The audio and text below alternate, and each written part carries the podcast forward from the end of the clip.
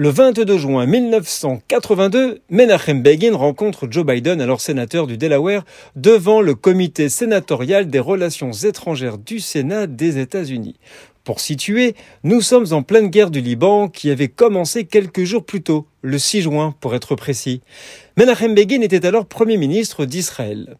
Lors de leur rencontre, Begin a informé Biden de l'opération militaire en cours et de ses objectifs et a discuté avec lui des positions américaines concernant le conflit. Cette rencontre été l'une des nombreuses discussions entre les dirigeants israéliens et américains sur le conflit au Liban et les relations entre les deux pays? Mais Joe Biden menace Menachem Begin de couper l'aide américaine à Israël. Voici la réponse de Menachem Begin. Je cite.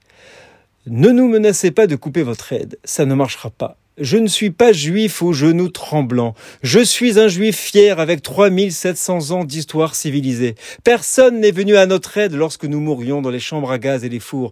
Personne n'est venu à notre aide alors que nous nous efforcions de créer notre pays. Nous l'avons payé. Nous nous sommes battus pour cela. Nous sommes morts pour cela. Nous respecterons nos principes, nous les défendrons et si nécessaire, nous mourrons à nouveau pour eux avec ou sans votre aide. Fin de citation. Nous sommes le 22 juin.